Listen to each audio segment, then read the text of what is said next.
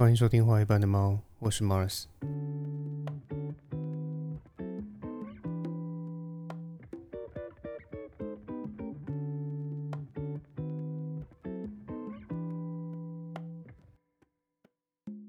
今天这一集就不聊一些严肃话题了，因为，呃，我想说偶尔也是要放松一下。那上礼拜六跟一群朋友到六福村去回忆青春啊，距离我上次去六福村，搞不好是，搞不好快二十年前了。那那天玩下来，如果要浓缩成一个字的话，我想，啊，应该是热吧，因为真的非常热，因为当天体感温度大概是四十三、四十四度左右。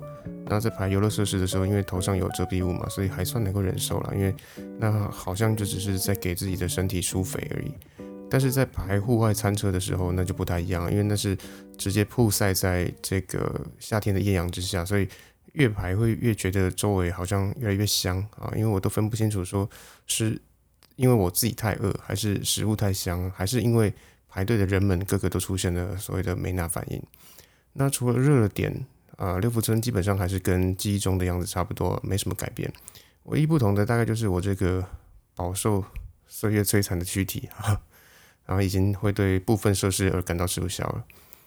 那总之呢，呃，这个六福村的游乐设施虽然很还是很老旧了，但是在刺激性啊，还有在娱乐性上面，呃，它依然是相当足够的，所以我也推荐大家可以偶尔去释放一下压力。那今天想跟大家聊的内容呢，啊，在深度上面会比较水一点，因为主要就是我在去六福村的车上，还有在回程的路上的两个聊天话题。那第一个聊天的话题呢，是因为这个开车的朋友 A，他偶尔会为了吃一碗干面，所以就自己开车到宜兰，然后等吃完就直接杀回台北。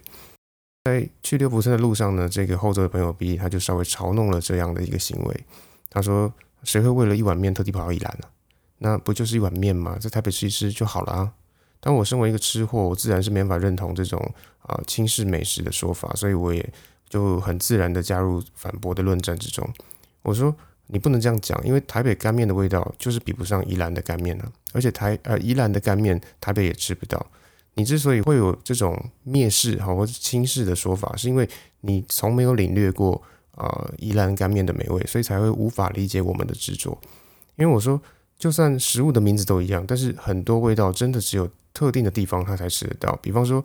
呃，虽然台湾任何地方都吃得到切拉米啊，就切仔面，但是泸州的切拉米就是会比其他地方好吃嘛，因为呃，泸州是切拉米的发源地啊，所以它的切拉米在这个地方进化啊，呃，竞争演化了好多好多年，一百多年，所以它的味道自然就是会比其他地方还要来得更好嘛。那当然，如果只凭我的片面之词，那肯定是没法说服别人的，所以我们一行人就决定在六福村的行程之后。额外再安排一个检验我说法的一个晚餐。那当天我推荐的店家啊，陈良明的店家是周猪啊，周是周杰伦的周，乌是乌鸦的乌，猪是猪八戒的猪。那我之所以会推荐这间店呢，主要是因为陈良明的其中一个由来啊，应该说它由来的其中一个说法，就是在日治时期啊，这个周乌猪，也就是我刚讲的这间店的第一代啊，它就叫周乌猪，就是啊台语的呃。就欧迪亚，他在这个泸州的永联寺附近贩售切拉米，所以也算是啊切拉米的创始人。他这家店也是所谓的创始店。那这边额外再补充一些冷知识，就是啊泸州这块地方呢，它其实是淡水河冲积而成的一块沙洲，所以它的地势本来就比较低，所以它也因为这样，然后所以比较容易淹水。那这个周珠，还有包括今天我们会看到的啊永联寺附近会有一个夜市，一个小小的夜市。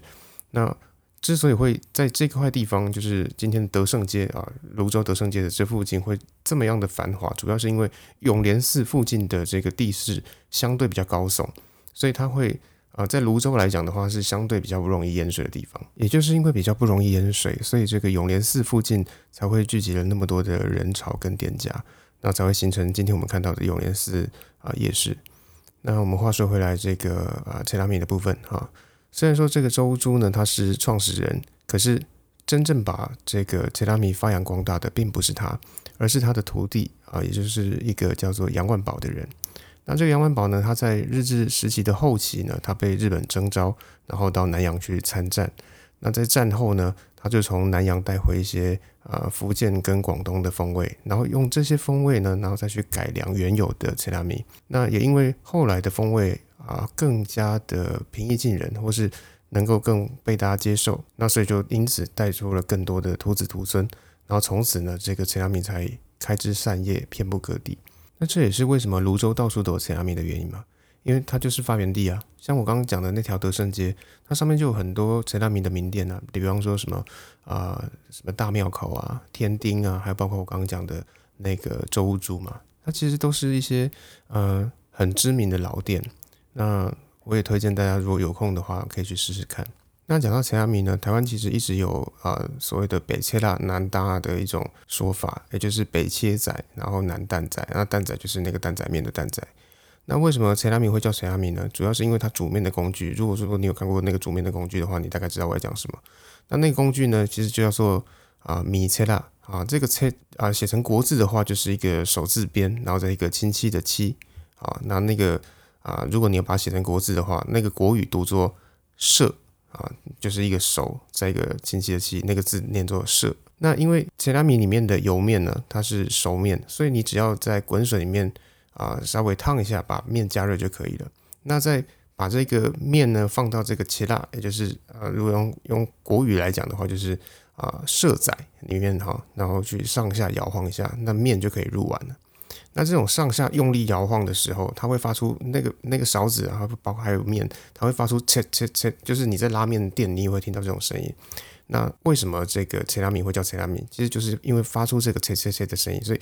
切拉米它其实也算算是一种这个撞声词。那既然有北切仔、南蛋仔的说法，也就是啊切拉米跟达米的说法嘛，那到底他们彼此之间有什么样的不同呢？一来呢是啊汤头不一样。因为陈亚明它是用这个猪大骨和猪肉类，比方说像三层肉啊、这边肉啊、粉肠这些，你可以在它菜单上面点到的那些小菜，然后一起熬煮啊，经过长时间熬煮而成的白汤。那也因为它长时间熬煮，然后所以它就吸收了这种啊各种小菜的精华，所以汤喝起来会比较鲜甜。但是呃，这个大米呢，它是用猪骨跟这个虾子壳一起熬出来的清汤，它也会因为你会看到说，就是这个大米呢，它的汤的颜色呢，它会偏咖啡色嘛，因为它里面会加入肉燥，然后而且还会加入一些蒜泥去压这个腥味，所以两者之间它在熬煮的过程，它用的原料不一样，然后而且它的出来之后，它的成色也会不一样。然后第二点呢是，呃，两者之间的配料也不太一样，因为陈阿米呢，它就只有豆芽跟油葱酥，但是大米呢，它会有什么韭菜啦、豆芽啦、肉燥，还有一条虾子，然后有些还会。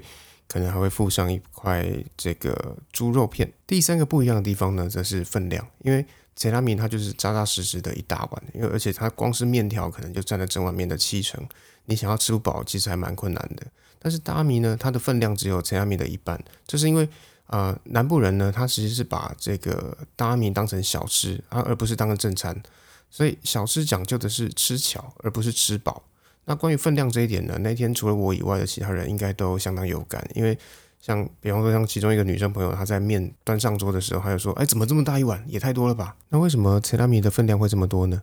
呃，这边就要稍微谈一下泸州的过去，还有一些些近代史。因为在国民政府刚拨迁来台没多久，也就是差不多一九五零年代吧，啊，台湾那个时候就经历了所谓的产业转型，也就是从农业生态，然后转变成工业生态。那再加上说，当时政府的经济政策就是出口扩张，所以导致许多的农民他为了生计啊，为了为了获得更好的生活啊，那所以他们就纷纷的从农业转移到这个非农产业，那也因此呢，带动了台湾的工业起飞。所以在这种状况下，那些坐落在都会区外围的工厂，它就需要更多的工业劳动人口嘛。所以有也就因为这样，所以他就吸引了原本在啊南部务农的那些农民，他就纷纷往北部移入。这就像是呃像林强，林强我不知道现在还有多少人记得这个人啊。林强那个时候有一首很有名的呃歌曲叫做《用怎样》，那里面就一句歌词讲到说啊，南北来给带把怕边，它基本上就是这样的一个写照。那泸州就是属于这种类型的，就是都会区外围的工厂地带。那所以这个时候，他也因此呢，吸收了啊从南部北上打拼的这些民众，所以发源自泸州的陈良米呢，分量才这么多，因为它是这些打拼啊北上打拼的这些劳工们的主食，而不是像台哎台南蛋仔面那样，它只是下午的点心。那讲完这些，我想大家可能呃更加关切的点在于说，那这些朋友在吃完这个啊陈良米的创始店周猪之后，他们的感想是什么？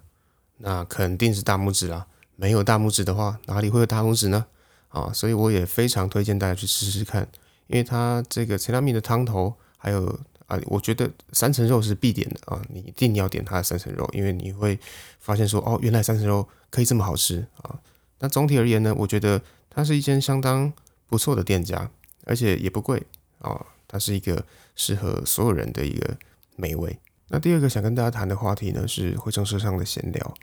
那那个时候刚好聊到说，我在出发啊，也就是在去六福村的前一个晚上，我还在补追动画进度，而且还因此熬夜到凌晨三点。那而且表定的出发时间是七点，所以代表说我大概六点多就要起来。那前面提到的那位朋友 B，他就说：“那你为什么要熬夜看动画？动画到底有什么好看的？”那我想这也是啊，这个问题可能也是不少人心中的疑惑啦。就是说啊，有些人觉得说啊，那动画不就是给小朋友看的东西吗？你们都多大的人了，那怎么还在看这种给小朋友看的卡通呢？至于动画是不是等于卡通的这个争论，我其实并不想要琢磨太多，因为这两个词长期以来它都没有明确且统一的定义嘛，而且这两个词也被混用太久了，所以。当两个长期被混用的词汇啊，想要被明确定义，或是说任何人试图提出一些规范或是限制这两个词汇的含义的时候，那一定会被人家吐槽，一定会被提出所谓的例外或是反例，这都是很正常的事情。所以我想要直接跳过这个争议啊，直接从这个争论的更核心问题来反问，就是啊，就算动画是给小孩看的，或者说。动画就等于卡通，那卡通就是给小孩看的，那凭什么大人就不能看呢？例如，全世界最知名的书籍之一啊，《小王子》，它不也是儿童文学吗？那儿童文学大人能不能看？当然可以看啊。那看完之后能不能有什么不同的体悟或者是什么新想法？当然也可以嘛。我这边不是想要说什么横看成岭侧成峰的这种多角度看待人生的心灵鸡汤，而是想要谈谈说，啊，其实很多东西它都有所谓的文学性这件事情。那既然要谈文学性，那我们当然也要对文学性这个词汇啊，给它一个定义。那我这边我想要用最宽泛的定义，也就是凡是能够超越符号本身，进而产生其他联想的，那就叫做具备文学性。那我知道前面这段话听起来有点抽象啊，也不知道要讲什么。那我就举一个实际的例子来跟大家说明。比方来说啊，像阿密特，也就是阿妹的别名啊，哈，他的呃有一首歌叫《开门见山》。那这首歌它的歌词是这么写的，他说：“那是个月亮。”就是个月亮，并不是地上霜。那地上花瓣看完了就完，没必要再联想。它是这首歌的前面两句歌词。这首歌的作词人林夕老师在这两句歌词里面，他就充分的解释何谓文学性。你看，从第一句月亮的这个符号到地上霜的这个联想，它其实就是当年李白用来展示文学性的一个方法嘛。但是也因为这首歌的歌名叫做《开门见山》，所以林夕老师非常巧妙的在这个句子里面把这种联想的文学性打断。然后再把这些打断后的内容包成一个符号，就是这两句啊，通通包成一个符号，然后让我们跟开门见山做联想，创造另外一个文学性。那既然有了文学性的定义，那我们再回过头来看动画的文学性的这件事情。我这边要特地举一部啊，儿童不宜啊，也要借此去反驳说啊，动画就是给小朋友看的的这件事情。那这部同时，它也是本季新番的一部动画，叫做《僵尸一百》。在成为僵尸前要做的一百件事情，我以这部片为例，因为它就是一部非常具有文学性的一部作品。但基于暴雷一时爽，全家火葬场的这个绅士原则，所以我只用前导预告的部分来拆解这部作品。先简单跟大家描述一下这部作品的设定。它主要是在讲说，啊，主角在大学毕业之后呢，他入职了一家血汗公司，所以从一个满怀憧憬跟热诚的青年，变成了一个。被公司压榨到一度企图卧轨自杀的一个社畜，那忽然间呢，啊，这个世界忽然爆发了啊僵尸危机，让主角有了重新开始人生的机会，就是这么样的一个故事。但你可能会觉得说，啊，这不就是以社畜现象为噱头，但是本质其实是啊无脑的老套的呃僵尸剧情而已嘛？那哪有什么文学性？但是只要你愿意细细品味的话，即使只有前面这一点点的简介内容，你也可以品出文学性。比方说，既然工作的这么不愉快，那么为什么主角不离职呢？因为主角的设定就是一个憨直、善良的一个人嘛。那他害怕说啊，自己的离职会给其他人带来困扰或带来麻烦，所以他选择自己一肩扛下，连同那些啊离职同事的工作也都落在他身上。所以作为对比，你会不会觉得那些啊离职的同事是不是比较自私？因为你看主角他。光是连自己离职，他都要考虑说，我这样是不是会给别人带来困扰，或者给别人带来麻烦？所以相较之下，我们就可以啊问第一个问题，也就是说，为什么这个世界总是那些比较狡猾、比较自私的人，他可以过得比较轻松，而那些认真的、善良的人，他就要承担最大的痛苦？那第二个问题是，如果僵尸危机这种啊几乎可以和死亡画上等号的事情，都能给主角带来一种啊解脱的喜悦。那这个社会到底加诸于我们身上的烦恼啊、责任啊，还有压力，是不是都大到我们根本不值得继续活着？那第三个问题是啊，就算僵尸危机能够让主角脱离了啊这种被公司压榨的痛苦，但是他接下来的人生难道只能啊四处逃窜、全力奔跑吗？换而言之，难道人生除了奔跑以外，就只剩下死亡了吗？第四个问题是，如果我们把僵尸危机当作是摆脱原本的公司，换到另外一家公司，那难道？结果就会因此有所不同吗？因为如果也是一路跑到倒地，然后被咬死的结果，那两者之间不是也没有什么两样吗？也就是说，正因为这个故事的设定它是社畜现象，所以我们才可以因此啊，对这部片的许多内容，还有许多的呃环节，还有设定，都当做是一种文学性的隐喻，然后借此对我们的生命，还有对这个社会的议题提出。啊，不一样的反思还有拷问。那这部片如果是小朋友来看的话，他只会看到一堆血肉横飞的画面嘛。所以我也必须要再次强调，这绝对是一部儿童不宜的动画。但是如果是大人来看的话，那可能就会因为有代入感而在内心产生不一样的碰撞啊，或者是一些反思。这就是大人看动画的目的嘛？那就像是我们在看电影一样，就是呃，有些人他图的是一个爽度，也有些人他图的是一个深度，或者是他能够有不同啊审视自己人生的一个方向。那这些都没有错，这些都是对的，因为这都是为了完整自己的生命体验，都只是想要透过不同的视角来思考生命而已。所以我认为这就是文学的纯粹性嘛。因为它不受限于任何的载体，无论你是啊文字啊，还是音乐啊，或是呃摄影，或是绘画、电影，还是动画，它都是可以展现文学性的平台，所以。我们不需要因为自己轻视啊某种载体，所以就否认了这些载体它有承载文学或艺术的可能。那么今天的最后呢，由于六福村之行让我重拾了青春的芬芳与快乐，所以想要推荐大家一首也有相同氛围的音乐。今天想推荐的歌曲是日本歌手 Aiko A I K O 的啊一首歌曲，叫做《云儿白的，苹果红的》。那我同样也会把音乐资讯放在啊资讯栏里面。那如果大家有想要留言给我，或是想要跟我说什么，也可以到 IG 上面跟我说，我同样会把 IG 的资讯放在资讯栏里面。那今天就到这边了，大家拜拜。